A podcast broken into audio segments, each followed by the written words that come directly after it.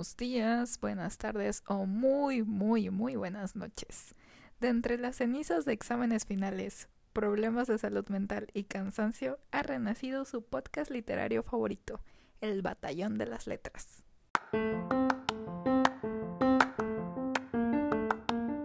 Espero estén pasando unas muy bonitas fiestas en compañía de sus familiares.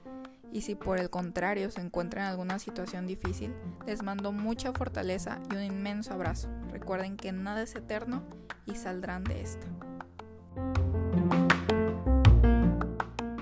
Lamento mucho haberme ausentado por tanto tiempo, pero surgieron unos imprevistos universitarios y pues a pesar de que en este momento no estoy de que 100% libre, al menos ya tengo ganas de grabar. Así que vamos a darle. El tema de hoy lo tenía preparado desde la última vez que les subí un episodio. ¿Quieren saber cuál es el tema? Yo sé que quieren. Miren, la verdad no debería hacerles tanto suspenso debido a todo el tiempo que les, les puse de espera. por eso es que les diré el tema de una vez por todas. Los audiolibros.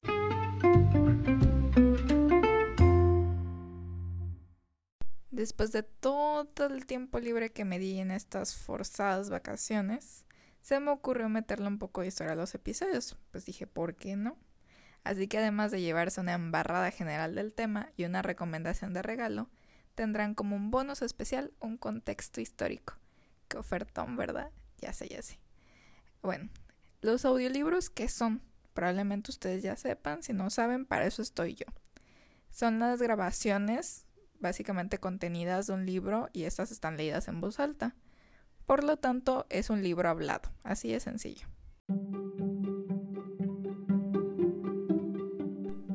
Comenzó con la necesidad de los humanos de inmortalizarse en todas las formas posibles y con un Thomas Edison inventando el fonógrafo en 1877. Por estas épocas simplemente se podían grabar pequeños versos en cilindros de cera, pero la tirada de Edison era más grande. Quería grabar novelas, y por aquel entonces eso era prácticamente imposible. Pasaron los años y por entonces de 1930 a 1950 en Reino Unido se inició a rondar el concepto del libro parlante, gracias al Real Instituto Nacional para Ciegos. Pero no fue hasta que en Estados Unidos realmente se cuajó la idea, cuando la Biblioteca del Consejo, la encargada de promover la lectura y de acoger la literatura estadounidense, desarrolló este proyecto el de los libros para adultos ciegos, debido a que por aquel entonces muchos soldados habían sufrido diversas lesiones en la visión durante lo que había sido la Primera y la Segunda Guerra Mundial.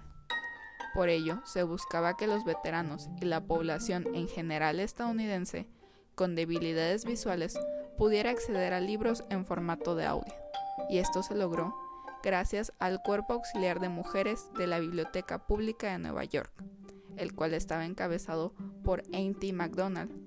Ellas fueron las que realizaron las grabaciones que se utilizaron para los pasajes de los libros de las lecturas de Helen Keller, la Biblia, Poe o Henry y algunas obras de Shakespeare.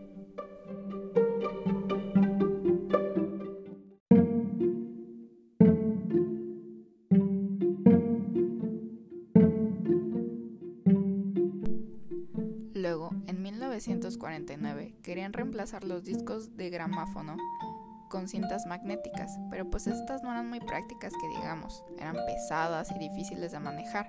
Entonces, en 1963, estas cintas se sustituyeron por unas más ligeras y fáciles de usar.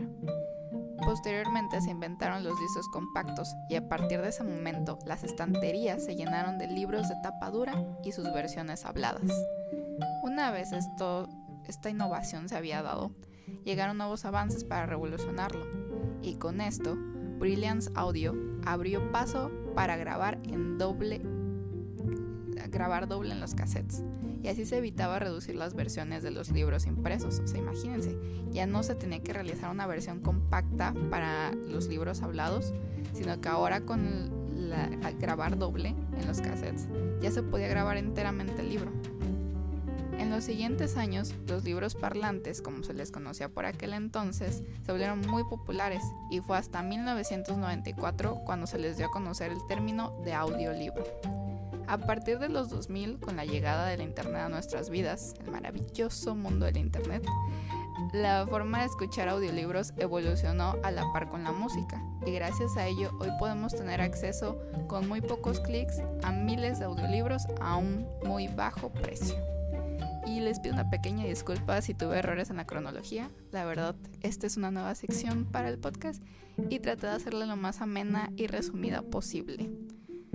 Eh, pues en mi caso los audiolibros la verdad me salvaron bastante durante la época de exámenes porque a mí me gusta leer y pues la verdad me, me relaja y me desestresa muchísimo. Pero pues como estaba demasiado saturada con todas las tareas, exámenes, entre otras cosas, no tenía el tiempo para sentarme, leer un libro y pues tomarme un tiempo para mí. Entonces, a través de las redes sociales me aparecen muchos anuncios del libro que hoy les voy a recomendar y pues dije, ¿cuál es la mejor forma de leerlo sin necesariamente sentarme a leerlo, ¿saben? y así fue como descubrí los audiolibros, porque realmente nunca me habían como que encantado, no, no había encontrado el libro indicado como les he dicho. Y el libro que hoy les voy a recomendar se llama El sutil arte de que te importe un carajo de Mark Manson.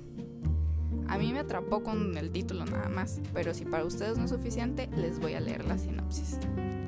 Por décadas se nos ha dicho que el pensamiento positivo es la clave de la felicidad, la esencia de una vida próspera, pero en los días que vivimos, hoy eso se acabó. Al diablo con la positividad, es lo que dice Mark Manson.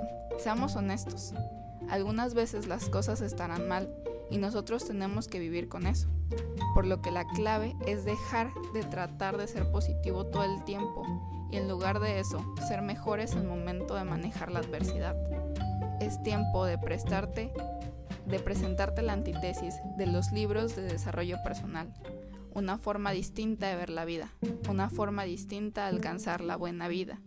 Y esta se da cuando empezamos a dominar el sutil arte de mandar las cosas al diablo. Aclaración, no se trata de que dejes de hacer las cosas, sino de todo lo contrario, hacerlas en función de saber qué hacer y saber en qué enfocarte, conocer tus verdaderos valores, ser fiel a esa persona en la que te quieres convertir.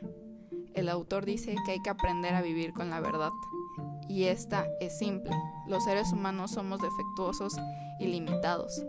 No todo el mundo puede ser extraordinario. Hay ganadores y hay perdedores.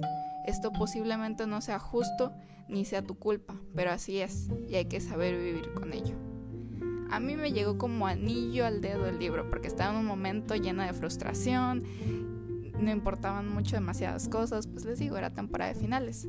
Entonces disfruté muchísimo escucharlo porque sentí como si estuviera en medio de una fiesta y mi compa de psicología me estuviera recitando su tesis. Fue como que muy cálida la, la forma en que lo escuché y por eso me enamoró por completo. Y es que tengo un problema con los libros de autoayuda de superación. Siempre siento que tratan como de venderte los 10 pasos sencillos para la felicidad. Y este libro no. Este libro se pone en tu lugar y te dice, te entiendo, estoy pasando exactamente lo que tú, pero no creo que haya una clave mágica para resolver todo. Simplemente hay que aceptar lo que estamos pasando y aprender de ello y a darlo. Pero es una forma muy cálida y muy bonita, ¿saben?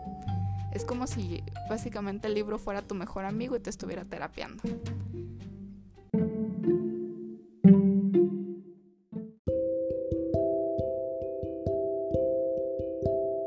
En mi opinión, es una excelente forma de iniciarse en la lectura, ya que si por ejemplo no son unas personas muy disciplinadas, que les gusta estarse sentando a leer un libro grandote, uno chiquito o lo que sea, pues la verdad eso de sumergirse en lo que te está narrando la otra persona me parece maravilloso, porque muchas veces hasta incluyen efectos de sonido que ayudan a que sea un poco más dinámica la lectura y pues la verdad es muy padre si por ejemplo estás viajando o si nada más estás esperando en el consultorio del dentista, en situaciones similares.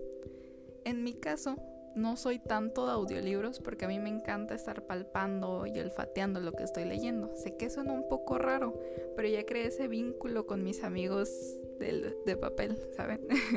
y es como que me encanta observar cómo las hojas se van volviendo amarillas en ciertas ocasiones conforme pasa el tiempo, o cómo su olor va cambiando de nuevo cuando ya está un poco más almacenado y ese tipo de situaciones. Pero si ustedes no son de ese tipo de detalles, no se preocupen, los audiolibros son una muy buena forma de sumergirse en la lectura. Así que espero que les haya gustado el podcast de hoy. Cuídense mucho, pásenla muy bonito con sus familias y nos vemos hasta la próxima.